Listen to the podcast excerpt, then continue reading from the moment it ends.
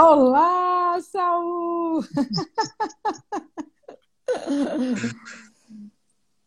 Beleza, hein, Ana? Menino! Deu tudo certinho. Dá, dá, dá tudo certo. Sabe o que é, né, Sal? Esse negócio de, ah, vamos testar antes, só que a pessoa não está pronta ainda.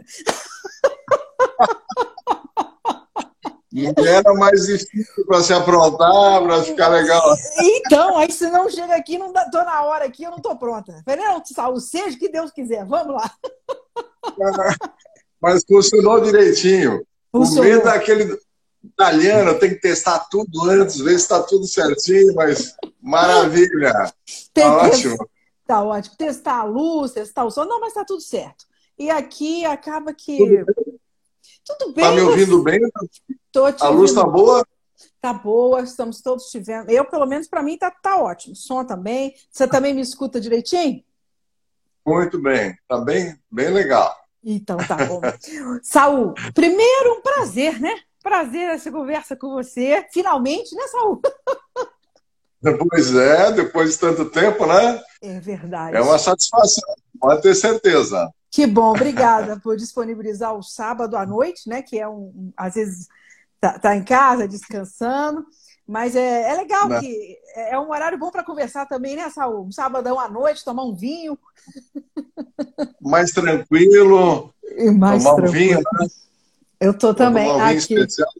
Tamo, então, que vinho será que a gente está? Nós estamos tomando vinho de quem, hein, Sal?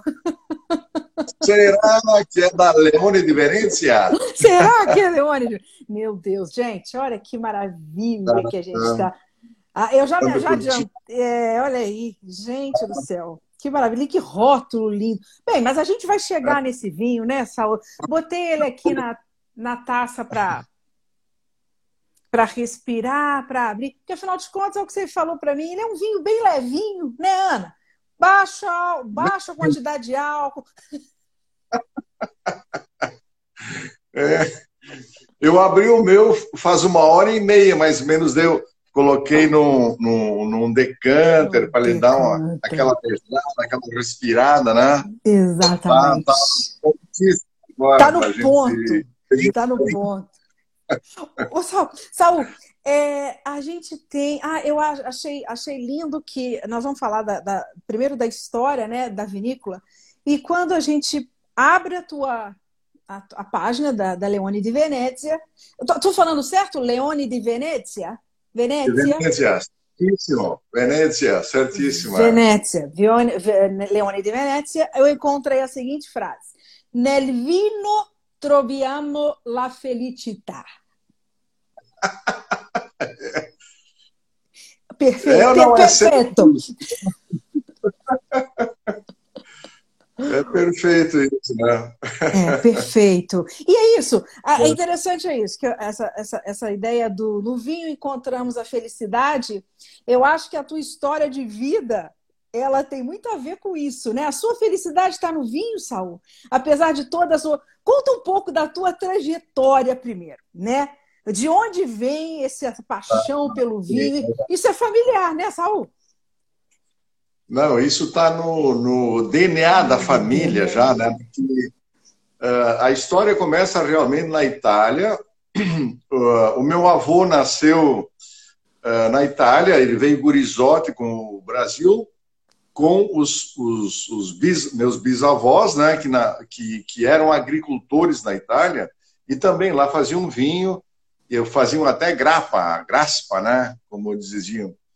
E vieram para o Brasil, se instalaram na coluna de Caxias do Sul, no Rio Grande do Sul, como colonos, realmente como, como colonos.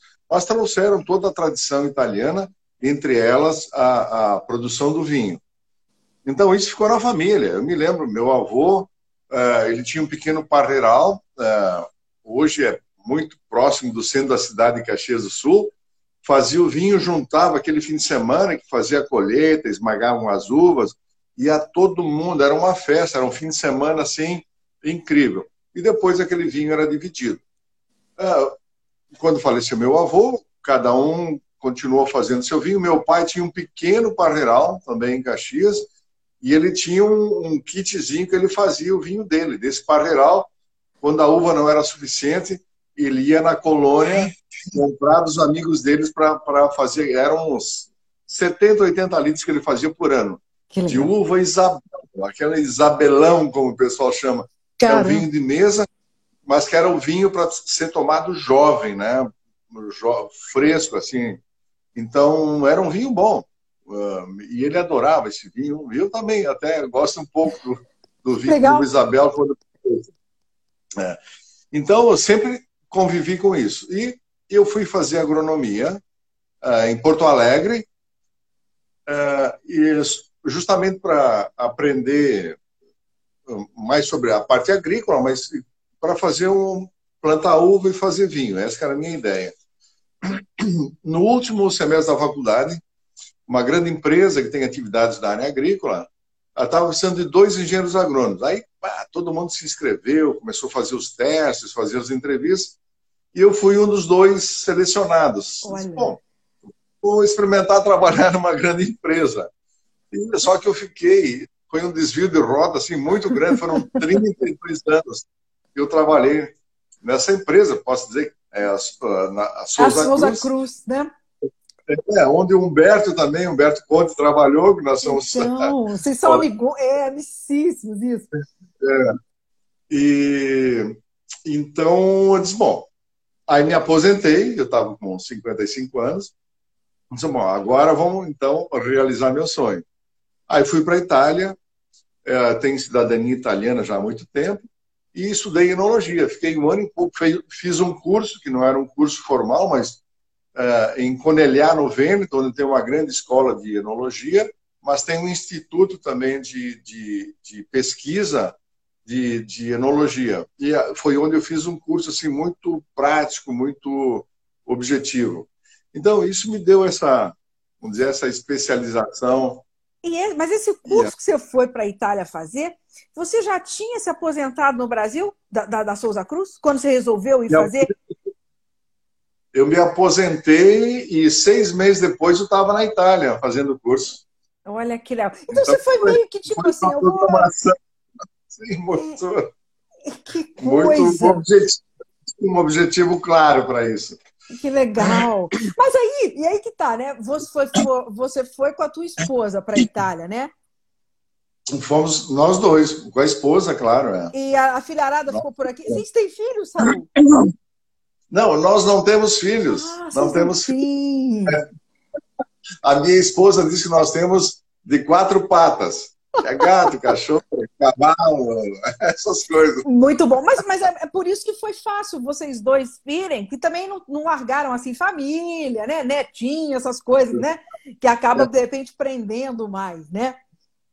É, isso foi uma, de certa forma, facilidade, mas que permitiu também ter uma concentração na, na parte do estudo, do aprendizado, Sim. né? Exatamente. Foi muito importante. Que legal. É. Ah, aí, no caso, vocês ficaram esse tempo lá, é, é foi um tempo que você, que você pensou em ficar temporariamente mesmo? Ou você foi com essa intenção até mesmo de morar na Itália? Ou não? Você sempre tinha, sempre teve essa pretensão de voltar? Não, a, a ideia era morar para aprender e estudar enologia, mas depois voltar. Sim. Basta dizer que uh, a, a, minha ideia inicial era, era fazer uma vinícola em Caxias do Sul, da tá. onde ah. eu tive a origem, onde tinha era todos os familiares. E tem uma área que eu comprei há mais de 40 anos, Nossa. entre Caxias e Bento Gonçalves ali, que era para fazer a vinícola. Mas eu e minha esposa moramos muito tempo em Florianópolis. Em Florianópolis.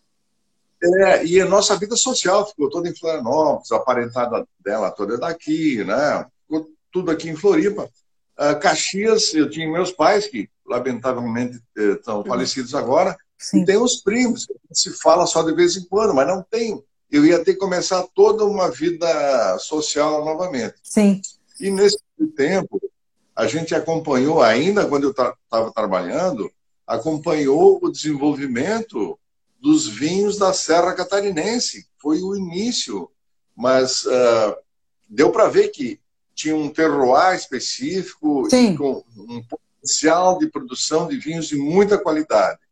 Então a gente resolveu fazer esse, na verdade, um projeto de vida, né? um projeto de vida fizemos, então, mantendo aqui onde nós estamos hoje, a gente mora numa pequena chácara aqui em Florianópolis, e que vem só eventualmente, mas a atividade em São Joaquim, e que é muito próximo. Próximo. Então, aqui nós estamos no litoral, em três horas nós estamos em São Joaquim, na Serra Catarinense, a 1.300 metros de altitude, com o nosso projeto de vida. Muito bom. E, e, e esse é interessante que é, essa, esse tempo na Itália, né, a, além da, de todo o sangue italiano, né, mas esse tempo na Itália influenciou em tudo, né? Até mesmo no nome da vinícola, no projeto da vinícola, no, no brasão. Conta um pouco sobre isso também. O projeto da vinícola, o nome, a, o projeto arquitetônico, que isso é muito bonito, essa história é muito boa também. É. Não, legal, né? Tem toda essa, essa bagagem do, do DNA da família de vir de lá. Então, ir morar lá, aprender e, e, e, e vivenciar, ficar quase um ano e meio lá morando e, e, e conhecendo tudo, foi, vamos dizer, o grande diferencial que a gente teve, né? além daquela bagagem familiar.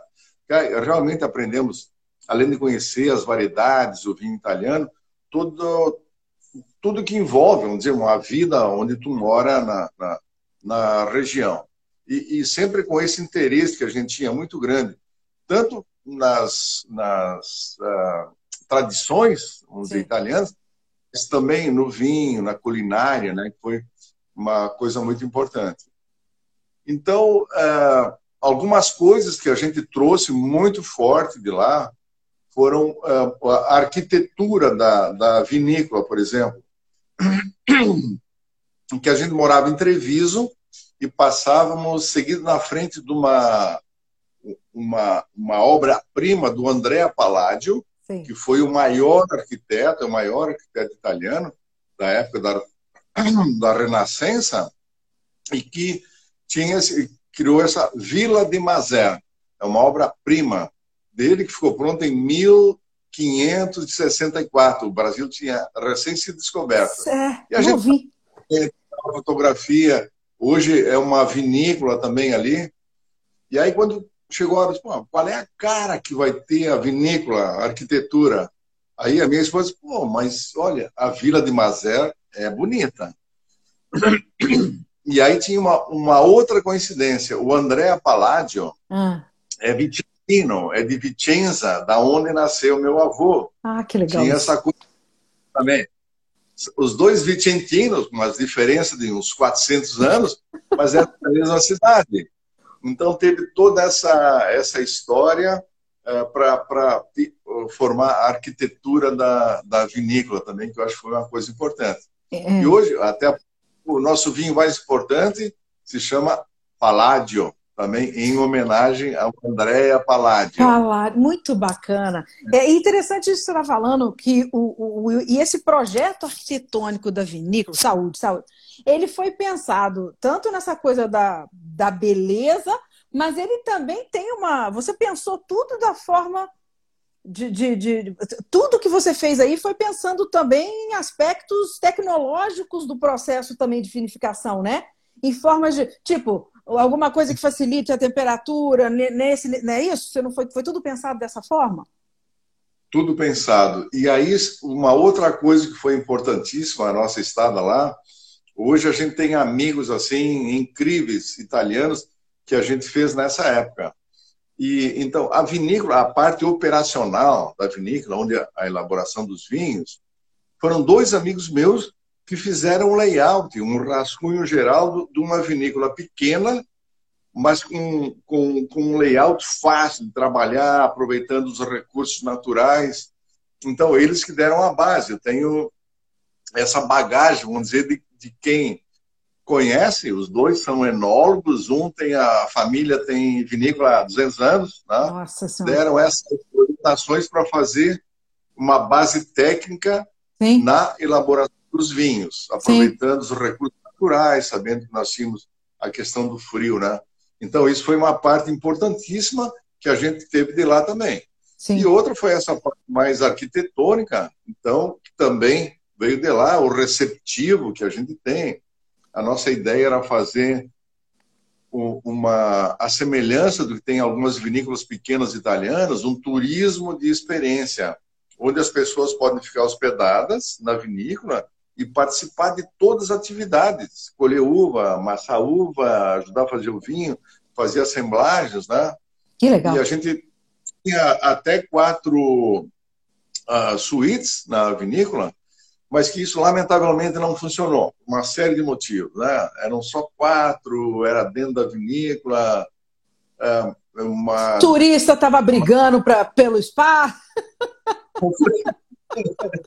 mas difícil de manter também, né? Com qualidade de mão de obra e tal. Sim. Então, essa parte a gente resolveu fechar. Entendi. Mas uh, a gente tem um restaurante também que a gente abre nas épocas de alta temporada, vamos dizer. Um exemplo era a gente tinha se preparado esse ano, onde tinha a festa da Vindima. Da Vindima, onde é. todas as vinícolas iam estar participando. A gente se programou assim para fazer um, um, um, mês inteiro com uma, uma programação especial. Terceirizamos a cozinha, contratando uma chefe, que é uma professora de gastronomia uma faculdade de, de um outro município, com a equipe dela. Que legal. Elaborando os pratos uh, da melhor gastronomia italiana para harmonizar com nossos vinhos. Aí hum, veio, veio a pandemia. Deixa, a gente teve que fechar. Puxa vida, né? Eu, é um período, é, é. um período difícil esse agora, né, Sal? É. é tamo, tamo, hum. Todo mundo sofreu de alguma forma, estamos sofrendo, né? E a, a gente até pode. É. Vamos conversar um pouquinho também sobre isso, esses efeitos que a gente espera aí. Mas, a, a, continuando um pouquinho mais sobre a, Eu queria que você falasse, acho lindo a, o leão alado que você tem também. Né, na, ah, é, essa, esse aqui eu acho. Deixa eu até mostrar aqui. Eu vou virar para o pessoal ver que aparece aqui no rótulo. É o, é o ah, símbolo, ah, né? Nome de Venezia. Muito lindo, né? É.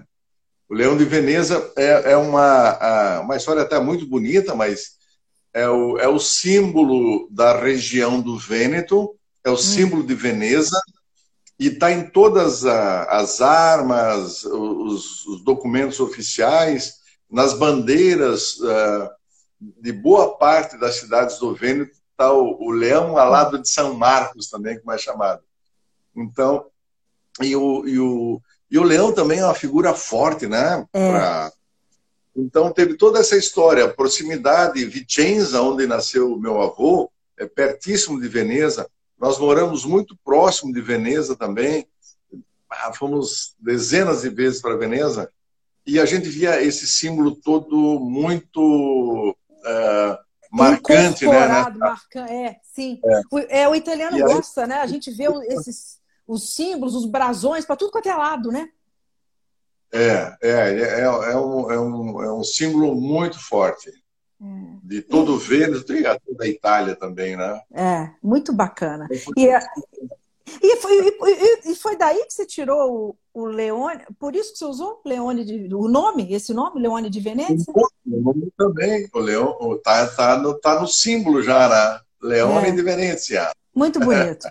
E a, essa escolha das. Porque você falou que você comprou o, o, a, a, o pedaço de terra há 40 anos atrás, né?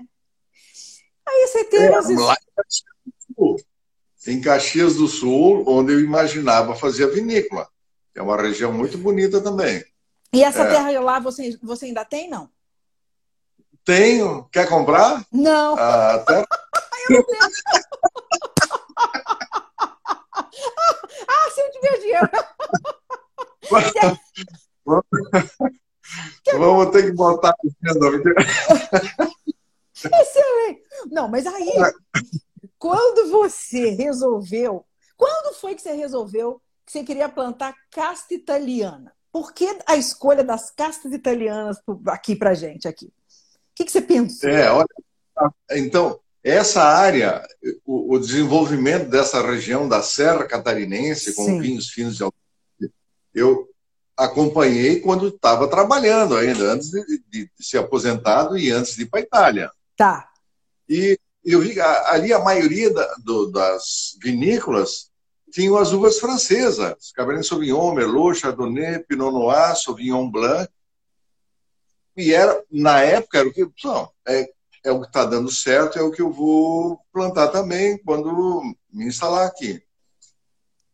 Depois da, da vinda da Itália, eu conheci essas dezenas, centenas. Na Itália são 680 variedades registradas com, com estudos ampelográficos e tudo, que são distintas. E, e, e, as, e as variedades italianas foi o que eu conheci muito mais nesse, nesse uh, curso que eu fiz lá. Então, e, e, conheci os vinhos também. Então, foi quase uma consequência uh, a ter essas uvas. Esses meus amigos também que ajudaram a, a fazer o, o layout da vinícola também eram os meus conselheiros. Quando eu comprei a terra, tirei a amostra de solo, mandei para eles. Peguei os dados uh, de, de, de climatografia, mandei para eles quais as variedades italianas que seriam mais adequadas para aquele altitude, enfim, todo o terroir que nós tínhamos ali. Sim. Então, foi essa a consequência, foi depois da Itália, não? A, a, o estudo na Itália que me fez, uh, foi o mais né? importante optar pelas variedades italianas, sem sim, dúvida. Sim. E aí o é. que, é interessante que você já você falou aí do, desses estudos de solo e tudo. Eu acho muito legal uh, de, de, de, quando a gente fala um pouco do terroir, né? esse seu projeto foi todo em si. Você, você percebeu no terroir da, da, da, né, da, de, São, de São Joaquim, especificamente, que, que, é onde você está, né? Região do Morro Agudo, Vale do Rio Antonina. Tá certo? Exato. Né? É, o, o que, é. que você viu nesse terroir? O que, que tem de especial no, ter, no terroir que você tem, que, que, que, te, que, te, que te encantou? Que é isso que eu quero. É. Ah, legal. Não, então, quando a gente começou a procurar uma área que definiu, não, vai ser em São Joaquim, que nós queremos. Começamos a procurar, fim de semana, ainda quando eu estava trabalhando. Ah. E, mas é, começamos a procurar áreas, ia um feriadão, fim de semana, procurava áreas. E, mas a gente tinha alguns critérios.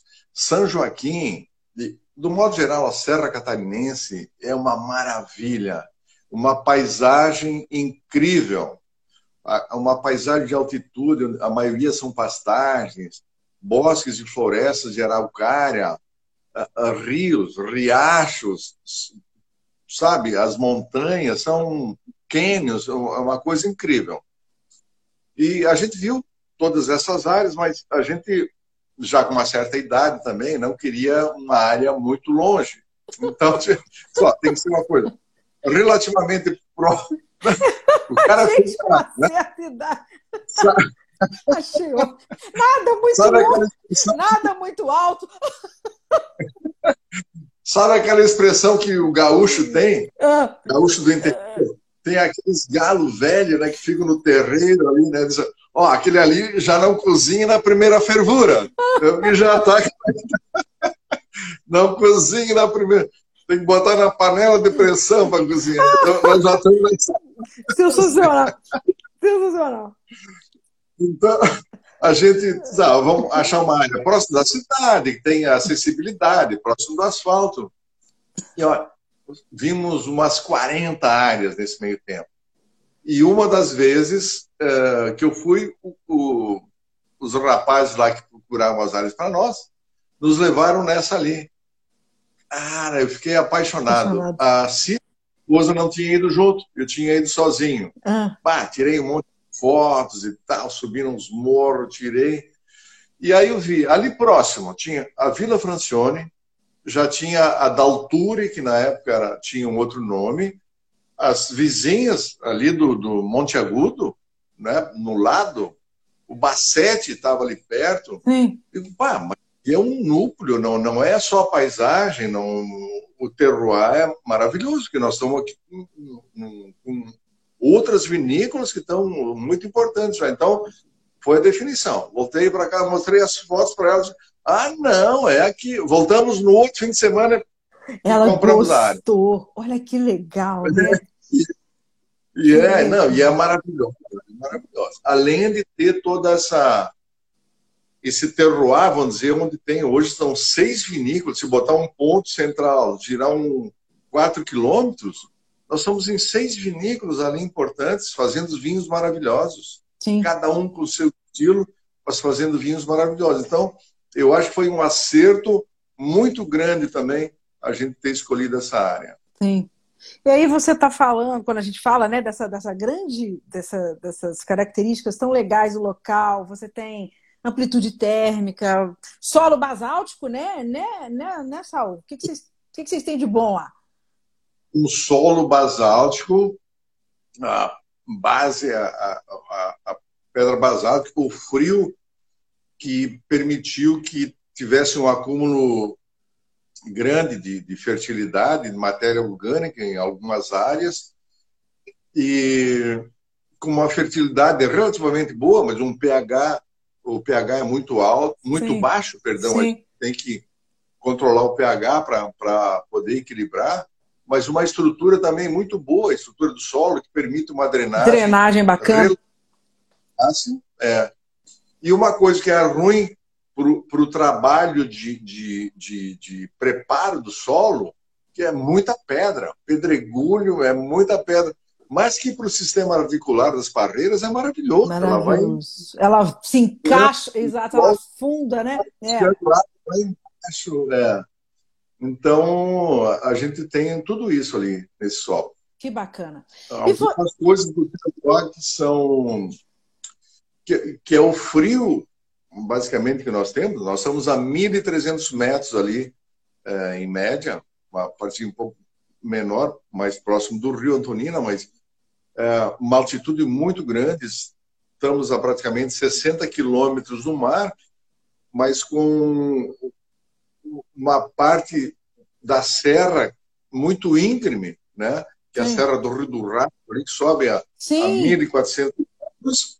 Então, onde a água, tanto a água que evapora no mar, como toda aquela parte mais baixa, a hora que sobe e pega o frio, ela condensa. Então, as serrações são muito próximas ali e as chuvas também. Com isso, nessa região, e São Joaquim não tem serração. Achar serração ali é uma coisa raríssima, justamente por causa disso. Então, temos menos umidade relativa, o que é muito bom para a parreira, é menos doença, né? as doenças fúngicas.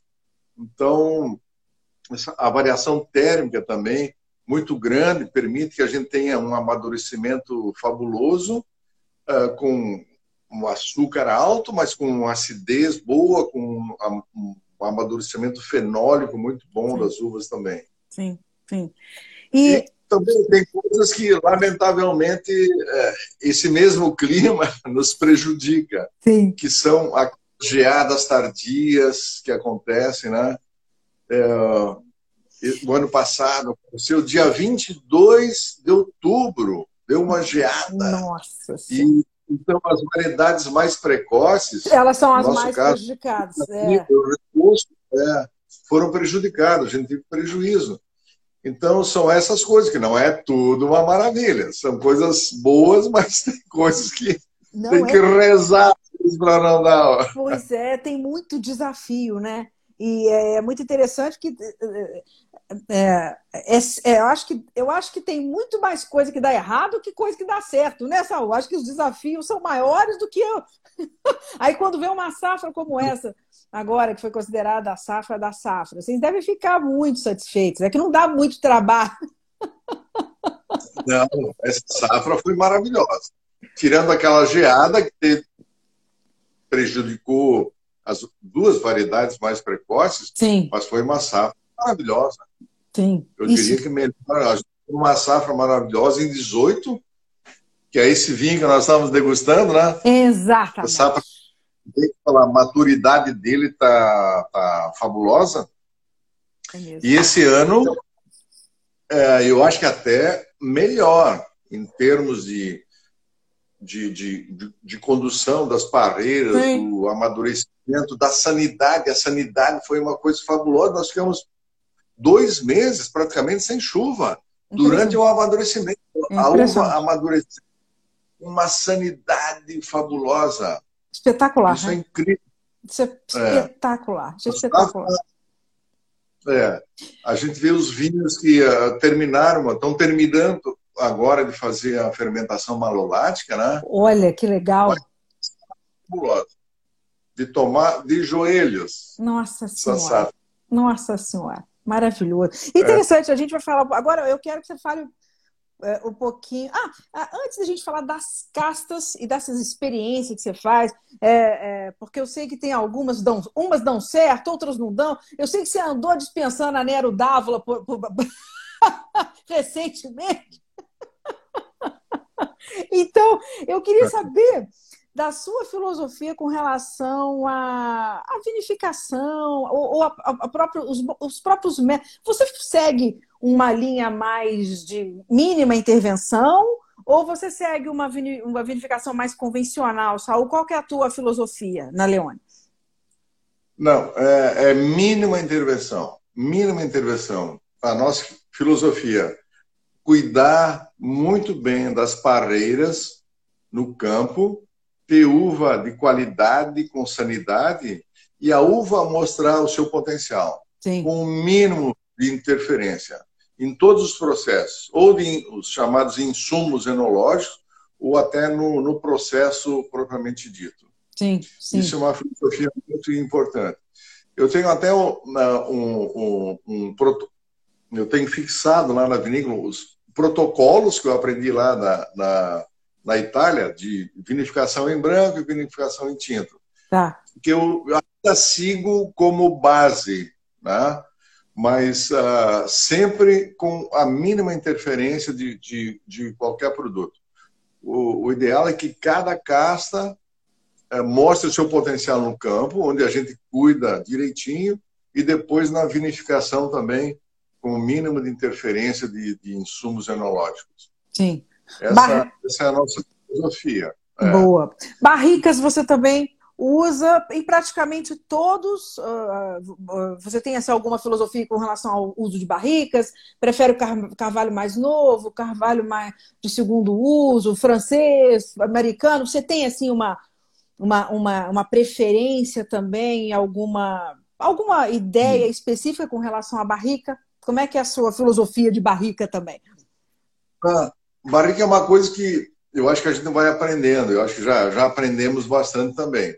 Mas eu acho que os vinhos com mais estrutura, os mais importantes, eles enriquecem com a passagem em barrica. Ou seja, uma barrica nova, dependendo do vinho, até uma de segunda ou até terceiro uso. Eu acho que ele acaba enriquecendo, tanto pelos taninos e as substâncias que a barrica aporta, como pela microoxigenação também que é feita através uh, da própria madeira. Sim. Então, uh, os nossos vinhos mais importantes passam por barrica.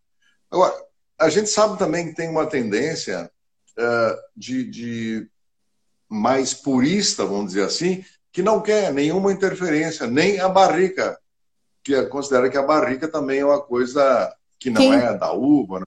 Sim. Não, é.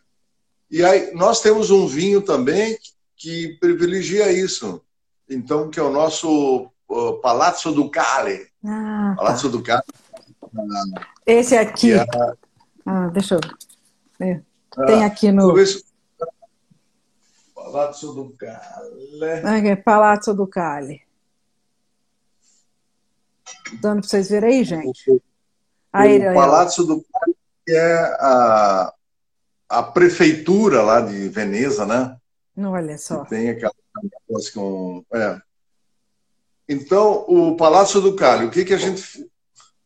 Ah, tá ali, ó. As, é, tá vendo? É. A gente escolhemos as uvas uh, que produzem vinhos com estrutura mais leve, mais elegante, e não passamos por barrica, é só por aço inox.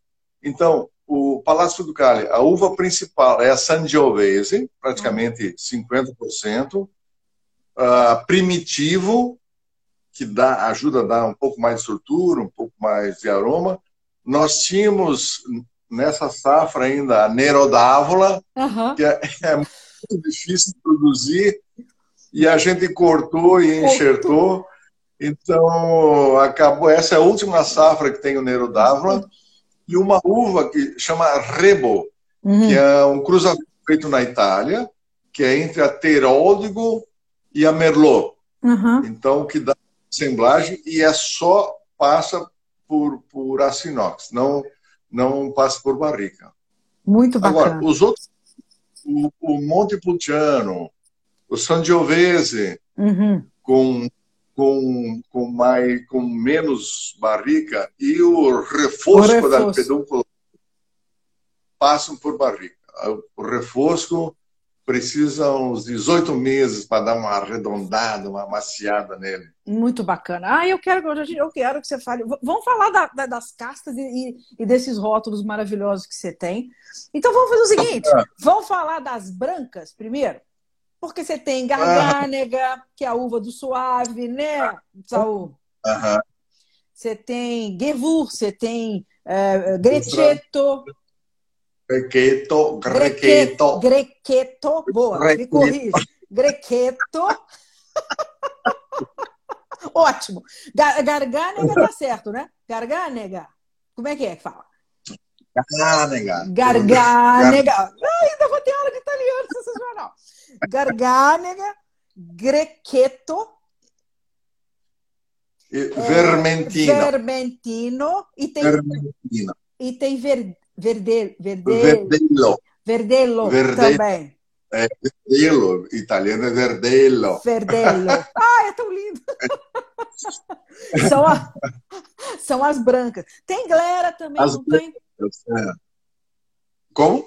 Tem glera também? Não, glera não. Não, não, não funcionou. A glera não deu. Lamentavelmente, a... não, não, não deu. Não aguenta a altitude. E a, a região onde eu, eu estudei era, era, é, é a região do, do Prosecco. Sim. Né? Prosecco, Prosecco, como dizem os italianos. Ah, Prosecco. Coneliano, né? Que você estava, em Treviso, né? Coneliano, é. Valdobbiadene, ali pertinho, né? É. Cartizze, que uh, são os mais famosos. Mas uh, que, ah, eles mudaram depois, é, é, com o nome de Glera, né? mas ali ela não, não funcionou.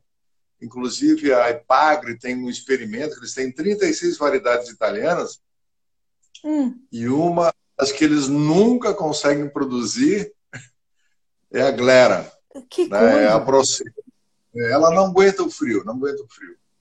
Como hum. algumas outras que eu tinha experimentado também, que não, não deram, não deram é, é certo. É, porque o interessante, né, que aqui, aqui nesse teu panfleto, eu achei isso muito bacana, porque mostra aqui as castas que você planta, né? E aí é interessante que você tem casta de todas as regiões da Itália, né? Você tem aqui, castas aqui dessa região, você tem casca da, castas da Toscana, você tem da região é. central da Itália e você tem até você tem, você tem até Aliânico aí, não tem? Aliânico. Aliânico. Tem. Gostei. Aliânico. Eu vou fazer uma aula online de italiano com você. Eu, eu faço o acento, o acento a... forte só de brincadeira. Tá? Sensacional, mas é muito bonito, tem que falar certo. Tem que falar certo, tem que falar certo. Aí você tem de tudo aqui. É interessante, né? Que. Uh, uh, uh, é como é, como é que as castas italianas, elas. Porque é muito legal isso, né, Saul? Você. Interessante, uma pergunta que eu, que eu acho eh, bem interessante é o seguinte: porque você tem essas castas italianas, né, com, essa, com, esse, com esse DNA italiano, mas produzidas, plantadas no terroir brasileiro. Aí, quando você experimenta um vinho seu, né, e você que teve essa experiência tão tão próxima com os vinhos italianos, porque italiano gosta de tomar vinho nacional, né, Saul? Só, só vinho nacional. Né? Ele só gosta de vinho nacional. Então você deve ter tomado bastante vinho. Bastante vinho nacional na Itália. É, a, a, o que, que você consegue entender de que é nosso, que é uma característica do terroir brasileiro, que traz essa Porque você toma e você fala assim, nossa senhora, eu fiz um vinho italiano. Ou não, você sente nos seus vinhos a tua cara, a cara do. Ah, o Bacete aí com a gente. Salve, Edu! Salve! Ô, Bacete, abração! Grande, querido. Também grande, tem umas uvas italianas importantes. O Sangiovese tá. do Bacete está muito bom. Nossa senhora, esse é um querido. Eu tô cheio, tô cheio de, cheio de vinho dele aqui para tomar também. Eu não sei nem por onde comer. Coisa, só coisa eu... boa. Só, só coisa, coisa boa. boa. Só coisa boa. Aí, aí, Saul, como é que é isso? Como é que você vê o seu vinho, né? Como é que você analisa o que você faz nesse sentido? Você, você sente uma diferença do vinho que você, de lá, da, Itália, da, Itália, da italiano?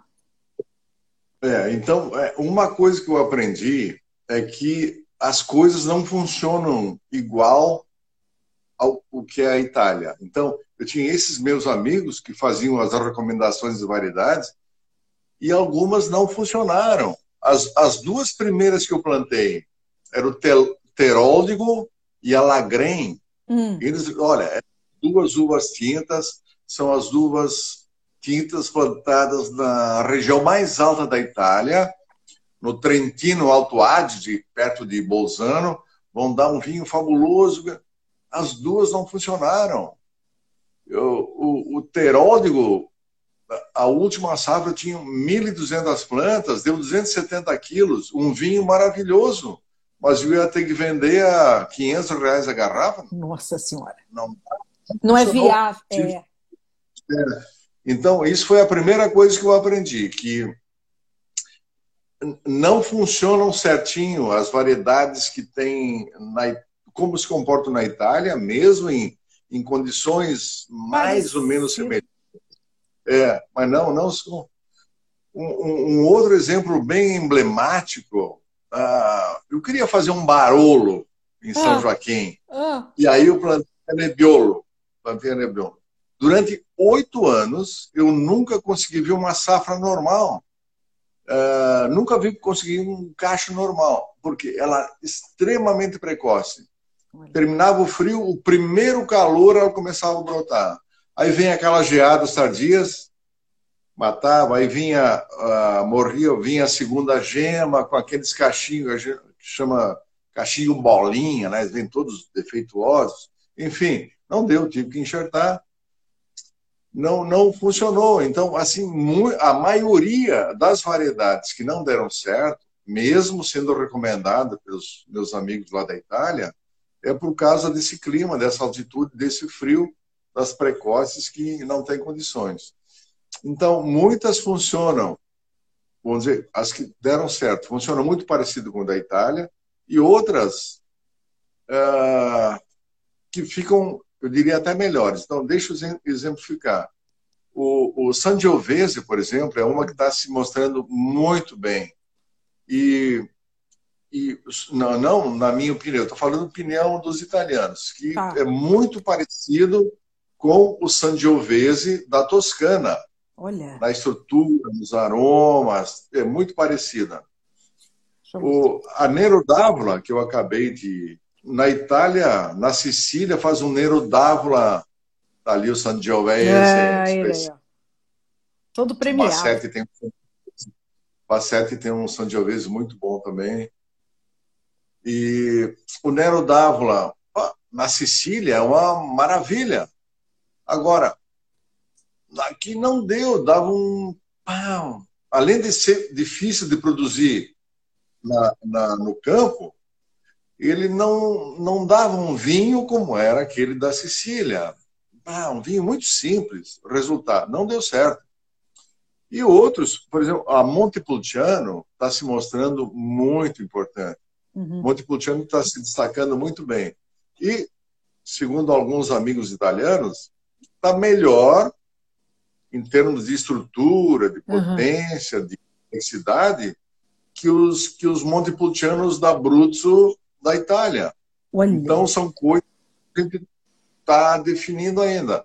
Umas deram certo, outras estão muito parecidas, e algumas, felizmente, estão até melhores. Então, né? então. E, e, e eu penso, eu, vamos falar do Montepulciano, né? mas é que eu tinha te pedido. Peraí, vamos, vamos, vamos voltar.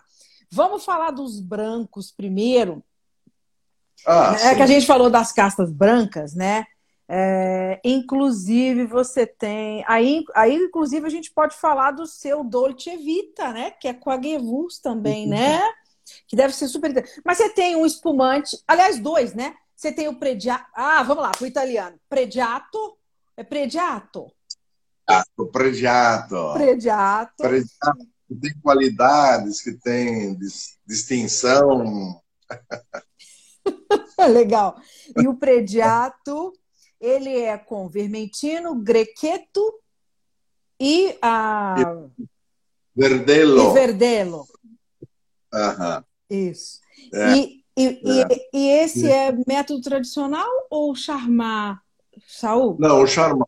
charmar. charmar. Nós, nós, é, nós fizemos a, a, o vinho base na vinícola e a tomada de espuma numa outra vinícola. Que legal. Mas nós estamos fazendo um natural, um champanoise também. Você está fazendo um nativo, as... né? Ah, como? Você está fazendo um nativo, né? O Leone de Venezia nativo, é esse?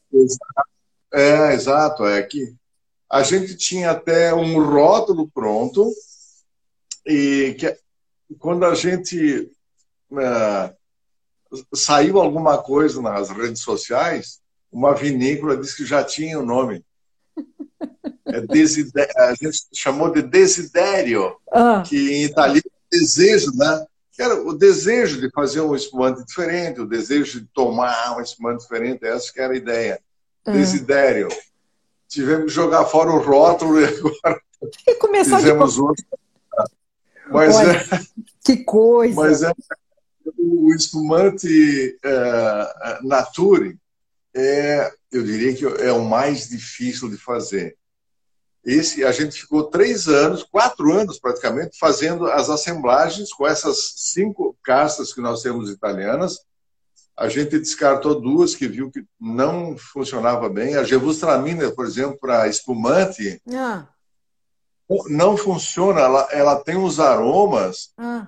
que, sei lá, depois da fermentação uh, ficam muito simples, fica meio amoscatado, muito aromático. Não funcionou. E a, a gargânega tem tanta estrutura que parece que também não entra bem no, no espumante. Então, a gente ficou com a, a, a Vermentino, Grequeto e Verdelo, num segredo assim absolutamente profissional. Não De... pode saber as quantidades.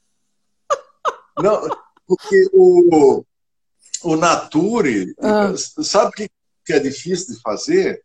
Porque tu faz a assemblagem, Hum. Tu bota as leveduras ali para fermentar, tu bota em garrafa e aí tu vai ver depois lá de um ano, um ano e meio o que que resultou. Sim. Não é que nem o, o, o, o método Charmat, em que tu faz o degorgement e que tu, quando tu tira aquela porção das leveduras ali, coloca o licor de expedição. O licor de expedição pode fazer milagre. Ah, bota mais açúcar, tem pouca acidez. Em alguns, até champanhes franceses, eles colocam conhaque, conhaque envelhecido para dar aromas e tal. Então, e no, no Nature tu não tem. Aquilo que tu colocou lá dentro e fermentou é o que tu vai abrir depois. Sim. Não tem mais nenhuma mágica, mágica. para fazer. Isso é. vai ser sem açúcar. É. O açúcar vai praticamente todo, pode sobrar um, 1.2, né? Mas que tu não vai sentir. É um natura. Então, esse é a maior dificuldade. E por isso que a gente ficou experimentando para fazer assim uma coisa com uvas italianas, mas que Sim. fosse uma coisa especial. Muito que legal. tivesse, ele tem que ter, tem que ter aroma, tem que ter um pouco de complexidade, aquele contato com as leveduras vai dar mais estrutura, né? vai dar um, um amanteigado. Sim. A cremosidade é muito bacana. Deve estar maravilhoso. Maravilhoso é. esse fumante. Deve estar maravilhoso. Espetáculo. Então, yeah, é, são, são 500 garrafas. Né? Ah. Agora, inclusive, nós vamos, vamos soltar ele. Ele já vai acabar e acaba rapidinho. Quem viu, viu. Quem não viu, só ano que vem. já, vi que, já vi que eu não vou experimentar isso. Não, garanto que vai. Ah, que vai. bom demais, bom demais. Aí, depois... Tá gravado aqui, ó. O quê? Tá gravado. Tá. Então, eu vou, olha que eu vou falar, olha, Saul, você prometeu, hein? Tá, tá prometido. Tá prometido. Tem testemunha, tá gravado. Muito bom, muito bom. É. Aí, aí você tem o Rialto, ó, Rialto, não é isso? Rialto, é. Então, deixa eu falar antes das outras duas uvas brancas, assim, que eu, que eu acho. Que você acha top, tá incrível. bom. Uma, a Gewürztraminer, tá. que tem uma briga, né? Porque uh, os italianos dizem que é italiana. É. E uh, tem uma cidadezinha no Subtirol que uhum. se chama Traminer. E, o, e, e eles têm uh, registros da Idade Média que já uhum. tinha essa uva plantada lá. Daí chama Gewurst, eu não entendo alemão, mas diz que aromático, especiaria. Tramina né? então, quer dizer especiaria, né, em alemão. É, o, é. o Gewurst. É, o, é o então seria né? E o aromático de Tramina.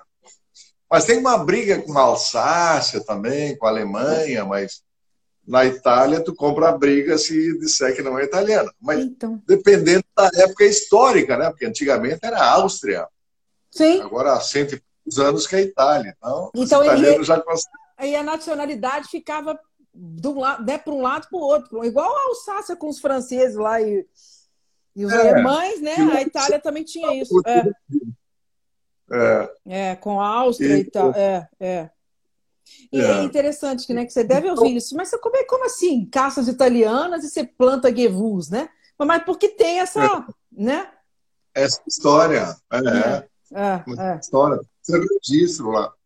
Então, a Gewürztraminer nós usamos, fizemos um vinho tranquilo, no estilo da, do Sul Tirol, ali, da, hum. da Alsácia, que não tem aquele finalzinho de boca adocicado, como tem os da, da Alsácia, né? É. Alsácia tem os da Alemanha, tem aquele finalzinho de boca docinho. É um vinho mais no estilo do Sul Tirol. Tá. A gente usa também é, no nosso Orovecchio. Ah, é, que é aquele Orovecchio. Vinho, estilo vinho laranja, né? Em que se faz a fermentação com as uvas brancas fermentadas com as cascas. Ele é a principal. E fizemos o nosso Dolce Vita, que é o nosso vinho de sobremesa, Isso. em que a gente faz no estilo dos Retiotto de, de Laval Policella. Ah, Só que, que nós fizemos com vinho colocamos, é, ele fica, as uvas ficam secando uh, dois ou três meses, dependendo, até ficar quase uva passas, uhum. aí que a gente faz a fermentação. Então ele fica um vinho com um álcool um pouco maior e com um pouco de açúcar, mas que é o, açúcar da, da uva Gewürztraminer. Sim. É, e esse Ouro-Vecchio é o, estilo vinho laranja, né? Sim. Também que é fermentado com as cascas. Ficam praticamente dois meses com as cascas e as leveduras, onde se faz batonagem duas, três vezes por semana para revolver e dar, ajudar a dar estrutura, né? No o, vinho. O vinho, o vinho é. laranja está fazendo atualmente ele é bem, ele é, ele é, ele é concorrido, assim, as pessoas procuram. O Ouro Vecchio faz sucesso, Saul. Cada vez mais, cada vez mais. O Humberto também tem o dele, o Arancione, tem. que já se Ele mandou. É não, você acredita que eu não abri ainda?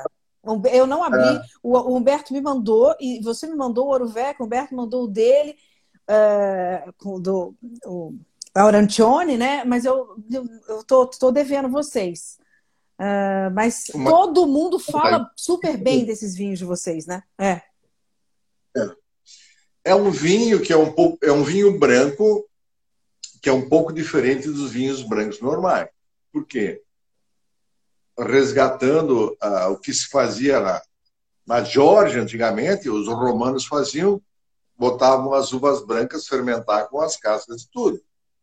E resultava um produto como esse. Hoje a gente faz em aço inox, Sim. então tem um pouco mais de controle de temperaturas e tal. Uma das coisas que a gente está fazendo, por exemplo, a gente ah, viu Humberto que na. Aí, ó. aí, aí também. Aí, Sal. Eu degustarei, Humberto. Estou te devendo. Aí, aí, Humberto. Aí. Humberto Conte.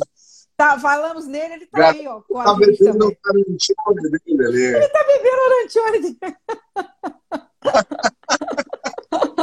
É que ele tá assim pra mim, deguste, Ana.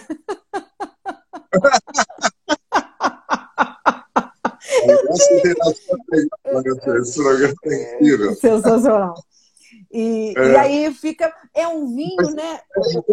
Uma das coisas que a gente fez, a, a, gente achou que a primeira assado que a gente fez, a sábado 16, estava muito pesado, no final de boca, um pouquinho amargo. Consultei meus amigos lá na Itália, disse, ó, tu tem que tirar a semente, porque à medida que vai subindo o álcool, ah. o álcool vai extraindo o tanino da semente, da uva branca principalmente, e é um tanino que não é agradável.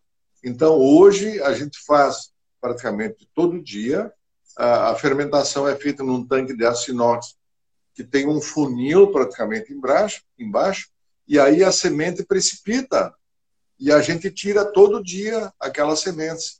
Então, elas não deixam aquele um, um amargor e um tanino meio desagradável. O fica Saul, com isso tudo, mas fica com a. Oi. Vou te, te interromper, porque o Instagram vai interromper a gente. Eu quero saber se você volta comigo mais um pouco aqui, para a gente continuar a conversa. Porque não, eu... falamos lá. Vamos falar mais, porque já deu uma hora. Acredita num negócio desse? Que, que a gente já tem. Eu vou... Não acredito. Você acredita que já deu uma hora? Então já está o reloginho aqui. Como disse, o, o, o, o, Bassetti falou que tem reunião da associação aqui hoje. Que ele está aí, o Conte está aí, você está aí, Dardor está aqui, tá todo mundo aí. A máfia está aí hoje. Muito bom. Saúde, então eu vou fazer o seguinte: eu vou encerrar e vou voltar. Pessoal, volte com a gente aqui, né, Saúl? Nós vamos voltar, continuar mais um pouco aqui. Não, falamos mais um pouquinho. Então tá bom. Tá? Até já, já voltamos. Até já.